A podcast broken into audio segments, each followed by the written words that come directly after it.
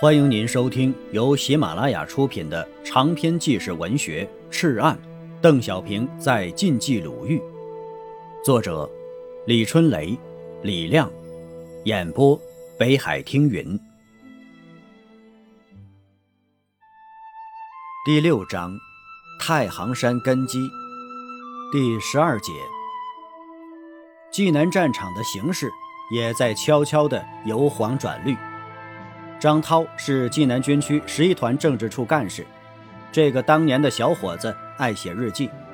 几十年后啊，当我在各地辗转采访当年的济南老战士时，在一位老将军那里偶然看到了一册当年记在草纸本上的文字，我万分的惊奇了。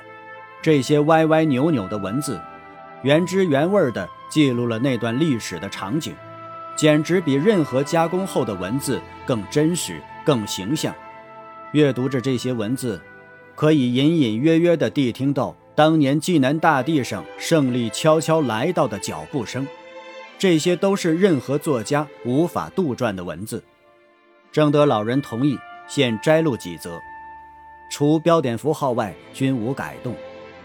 五月十九日，星期五，晴，于邱县南新店，帮助老乡补黄，成绩如下。七零部队团职，参加人数十四人，补黄总数四十斤，人平均二斤十三两。七三部队三连，参加人数七十三人，补黄总数二百三十一斤，人平均三斤一两。七八部队八连，参加人数四十，补黄总数六十九斤，人平均一斤十一两。总支书张永川从广渠县回团镇，他说该县灾情严重，一家炕上有的躺着俩死人，以人肉为食的现象已经发生，许多人死了无人掩埋。启知县灾情变重，幸赖抗日政府救济，人们才得以活下来，没有出现上面那些惨剧。房东说，不是咱八路军，不知要饿死多少人。五月二十一日，星期日，开了一天的动员会，晚上准备打邱县城。虽然没干什么累活，还是觉得疲劳的不得了。一切准备停当，黄昏出发，个个欢蹦乱跳。夜一时打响，攻占大小碉堡三座，毙敌大队副一，俘伪军一，伪属五，获敌驳壳枪、步枪各一，子弹、手榴弹。各五十余发，驴二罗一，我轻伤八名。这个仗是不大够本的消耗战，原因是：一，对敌估计不足，利用关系诱俘伪大队副加以利用之计进行的不顺利；二，动作不一致；三，对敌政治瓦解无力。拂晓，我撤出邱县城，本来硬攻可能打下。但给这些家伙拼大的消耗是不合算的。战斗中，我跟着副团长越过东北城墙，走遍东大街，到处都是断垣残壁，几无一间完好房屋。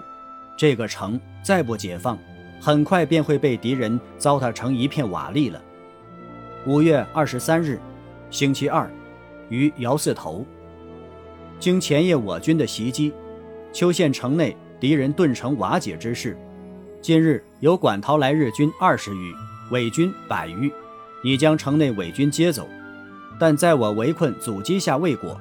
城内困敌在我严密监视中。姜还是老的辣。张岳坤是个老侦察员，曾在战斗中负过伤，左手也残废了，但他的英勇精神有增无减。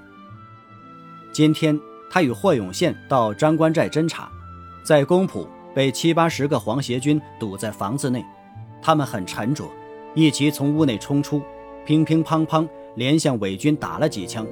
皇协军料不到怎么竟冲出个八爷来，纷纷倒退。张玉坤一纵身跳到房上，可回头一看，不见了霍永宪，心中万分焦急。他想：我们一同出来，我一个人单单回去，怎对得起上级和同志呢？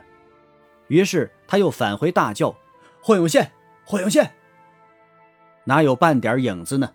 黄协军又围上来，他把枪一晃，听你八爷的枪吧！一枪打去，伪军又是一阵乱跑。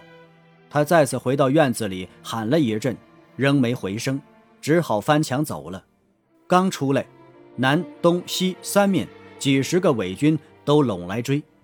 他把驳壳枪一扬，一连几枪，黄协军都卧倒在地上，他就安然脱险了。他想。霍永宪一定叫敌人抓去了，不大功夫，伪军退去，他便把霍的车子着人推着送回来。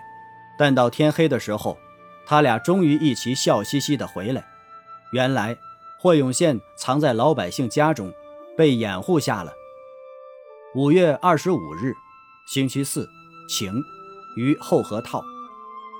邱县城内敌人今日拂晓，全部东窜。我团入城拆除敌人工事，上午到八连去，路过街上，有二十来个农民正在开会。村长有四十多岁，披散着上衣，袒着臂，赤着足，是个朴实的庄稼人。但他讲话流利清楚，举的例子贴切生动，真比我们一些同志开口就是党八股味道，不知要强多少倍。下午到一连检查宣传工作。并发展通讯员一名。五月二十六日，星期五，晴，于后河套，才完成几项任务，就感到疲劳的不得了，影响到对工作也有点马虎，真是要不得的颓废现象。晚，查明邱县城撤退之敌在屋头，首长决定今夜前往袭击。五月二十七日，星期六，晴，于百户寨。昨晚这一仗真不错，将敌人全部打垮，尾丘县县政府全部覆灭。蓟府总务科长陈庆堂以下十四名，缴枪十二支，冲锋枪一支，掷弹筒两个，掷弹十余发，手榴弹二十余枚，子弹百余发，油印机一架。伪县政府、县知事、伪军大队部印章各一枚，地图一幅。我仅耗子弹四十余发，炸弹。一百六十余枚，轻伤两名。今天捉的这些俘虏，简直是一群叫花子。他们已有七个月没发薪饷，每天伙食吃不饱，还要自己垫。五月二十八日，星期日，晴。在我军事打击、政治攻势的影响下，邱县伪军已全部瓦解。焦路、陈尔寨两地伪军人枪六十余，掷弹筒三，全部反正。碉堡已被我焚毁，其中陈尔寨伪军反正经过特别有趣。我一个侦察员骑着车子从他们的碉堡下走过，顺便大喊：“你们还不反正呢？”“反正，反正。”伪军大声回答。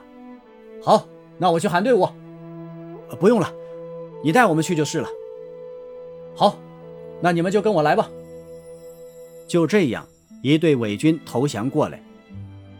一九四四年呢，幺二九师各部开始局部反攻，太行军区相继收复了盘龙镇、榆社县城和临县县城，并清扫了一批日伪据点。冀鲁豫、冀南、太岳军区先后收复昭城、沁水两县城及据点，碉堡二百余处，同时粉碎了日军多次扫荡，击退了阎锡山对太岳、福山地区的进犯。五月之后啊。冀鲁豫军区恢复了山东境内的昆山、章丘地区，使中心区向东扩展了五十多公里。同月，攻克清丰县城，歼敌千余。接着呀，收复了山东境内微山湖、湖西地区，歼敌千余。随即，又向山东西南部梁山、菏泽一带展开攻势，克据点五十多处，歼敌近五千人，使得该区的东北区。和鲁西南局面大大改观。太行区啊，开辟了河南新乡、辉县地区，摧毁了平汉铁路西侧日军第三道封锁线的大部。八路军沿平汉线平均推进了十公里以上。太岳区在王屋山一带及济源以南攻克据点二十八处，歼敌近千，收复国土两千六百平方公里，并控制了该区一段黄河渡口。同时啊，在太岳西南部的中条山区相继建立了六个县政权。亲爱的听友，本集播讲完毕，感谢您的收听。